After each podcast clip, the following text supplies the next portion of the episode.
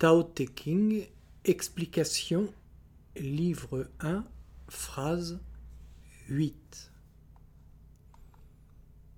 Ouvrez les guillemets. L'homme vertueux est comme l'eau.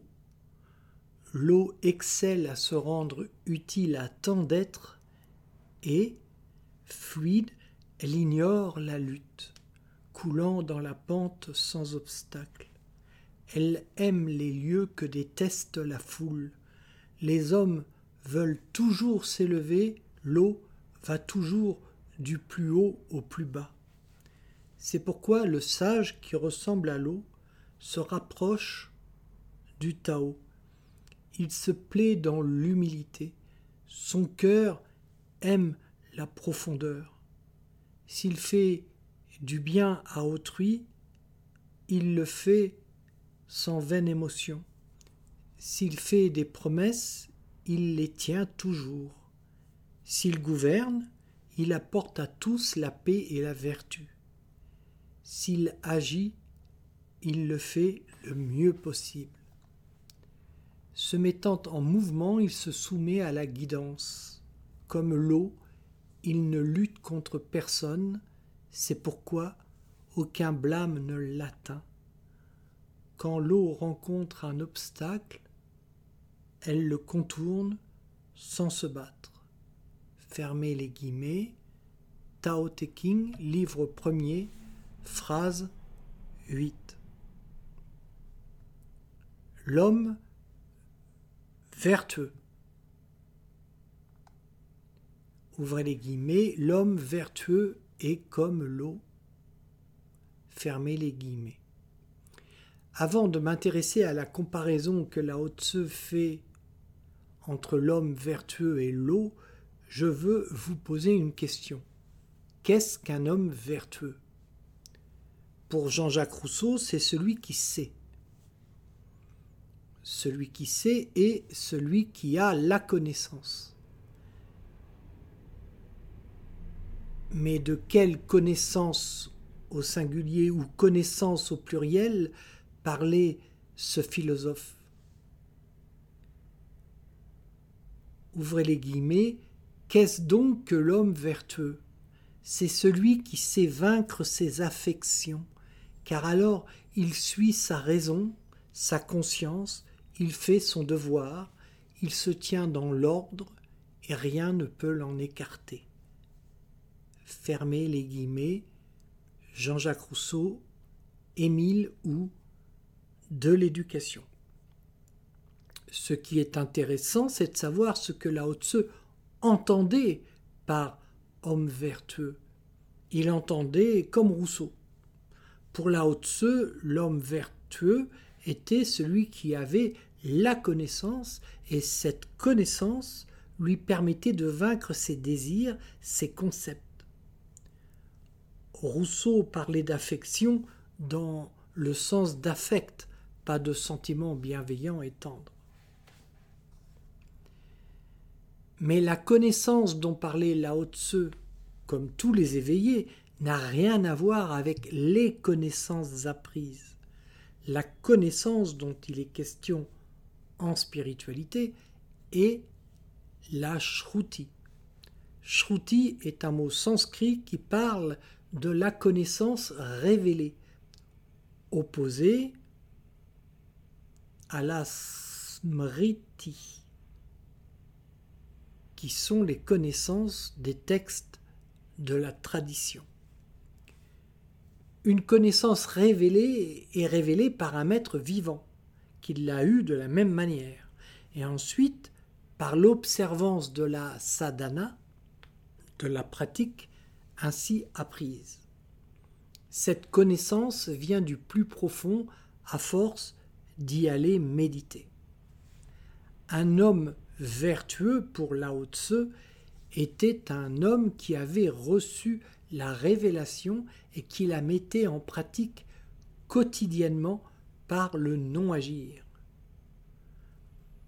Le non-agir est une autre notion enseignée par Lao Tse et par d'autres éveillés comme Krishna, qui disait le service ou l'abandon du fruit de ses actes. Il s'agit de l'action juste faite dans l'attachement au tout, entre parenthèses le Tao, et le détachement de ses fruits. Des fruits des actes, hein, pas des fruits du Tao. Ouvrez les guillemets. Tu dois assumer tes devoirs sans chercher à les fuir, mais ne le fais pas pour jouir du fruit de tes actes. Ne crois jamais être à l'origine des conséquences de tes actes. Reste fermement libéré des fluctuations du mental, fais ton devoir sans être lié ni par le succès ni par l'échec, c'est ta liberté. Libère-toi des conséquences par le service, absorbe-toi en l'un, avare sont ceux qui aspirent aux fruits de leurs actes. Le service peut, dans cette vie, libérer qui s'y engage des suites de l'action, bonne ou mauvaise. Efforce-toi d'agir en renonçant aux fruits de tes actes. Fermez les guillemets, Bhagavad Gita, chapitre 2, versets 47 à 50, ou Le chant du bienheureux, chapitre 1, verset 10. Le mot vertu est employé par la Haute pour dire autre chose encore. Il désigne l'hypostase, la force du Tao ou de Dieu, en action dans sa création et en toute créature. Lao Tse parle de la vertu du Tao, symbolisée par le Te du Tao Te King. Mais Lao Tse, en parlant de la vertu du Tao, ne parle pas de ses qualités morales. Le Tao n'est pas une personne, mais de ça, de ses propriétés. Par exemple, la vertu de l'eau est de mouiller, la vertu du feu est de brûler, la vertu du thé est de favoriser la vigilance, eh bien la vertu du Tao, c'est la vie, la conscience, la connaissance, la vérité. Mais Krishna a aussi utilisé le terme vertu pour parler de la vertu du Tao. Prenez par exemple ce passage de la Bhagavad Gita. Ouvrez les guillemets. Qui connaît la vertu de l'unité ne s'empêtre pas dans les filets des conséquences. Fermez les guillemets. Extrait de la Bhagavad Gita, chapitre 4, versets 12 à 15, et du Chant du Bienheureux, chapitre 3, verset 4. La vertu du Tao et la vertu de l'unité parlent de la même chose. Ne pas s'empêtrer dans les filets des conséquences, c'est se placer en dehors du karma. Krishna a dit aussi, ouvrez les guillemets, l'homme absorbé par la vertu de l'unité et du royaume et du verbe être. L'homme absorbé par la vertu de l'unité et du royaume. Ses actes sont services et participent de l'absolue vérité fermez les guillemets. Bhagavad Gita, extrait de, du chapitre 4, versets 23 et 24, ou le chant du bienheureux, extrait du chapitre 3, verset 7. Krishna et Lao Tse étaient deux maîtres de la même voie. Un homme vertueux est un homme qui cultive la conscience du Tao, de l'unité, par l'observance de la sadhana, mot sanskrit signifiant ce qu'il faut faire et désignant l'ensemble d'une pratique. Un homme dont toute la vie, chaque action, sont soumises à la conscience de l'unité, le Tao, est un homme vertueux. Quand nos actes sont inspirés par le Tao, nous sommes vertueux. Krishna aurait parlé de dévot.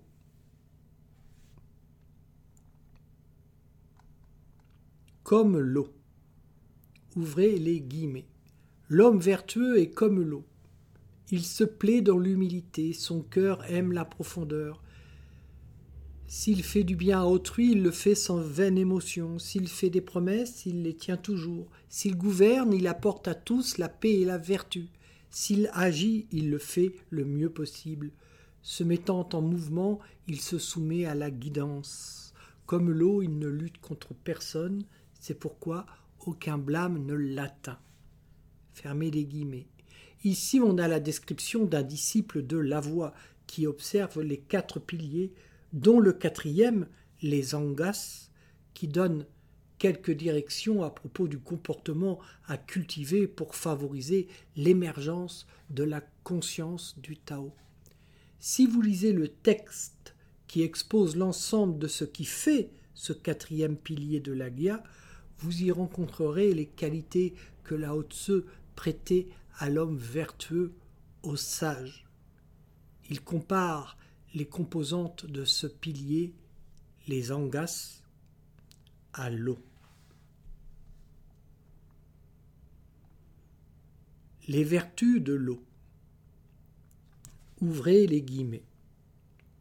L'eau excelle à se rendre utile à tant d'êtres et, fluide, elle ignore la lutte coulant, coulant dans la pente sans obstacle. Elle aime les lieux que déteste la foule. Les hommes veulent toujours s'élever. L'eau va toujours du plus haut au plus bas. Quand l'eau rencontre un obstacle, elle le contourne sans se battre. Fermez les guillemets.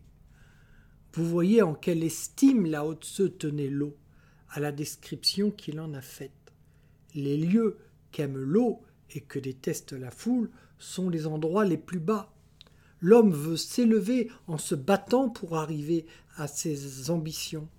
L'eau va du plus haut vers le plus bas, et quand elle rencontre un obstacle, elle le contourne sans se battre. C'est aussi ça le non-agir. La vanité de l'ambition apparaît clairement à l'homme sage face à son impermanence. La seule ambition de l'homme sage, vertueux, est l'union de sa conscience avec l'unité le Tao. Le moyen qu'il a pour y parvenir est la pratique, l'observance du Tao, avec un T minuscule, c'est-à-dire la voie spirituelle euh, Sasadana. Tao, écrit avec un T majuscule, est l'infinie unité, Dieu. Tao, écrit avec un T minuscule, est la voie, la pratique qui permet d'atteindre l'unité. Le mot Tao signifie la voie en chinois ancien.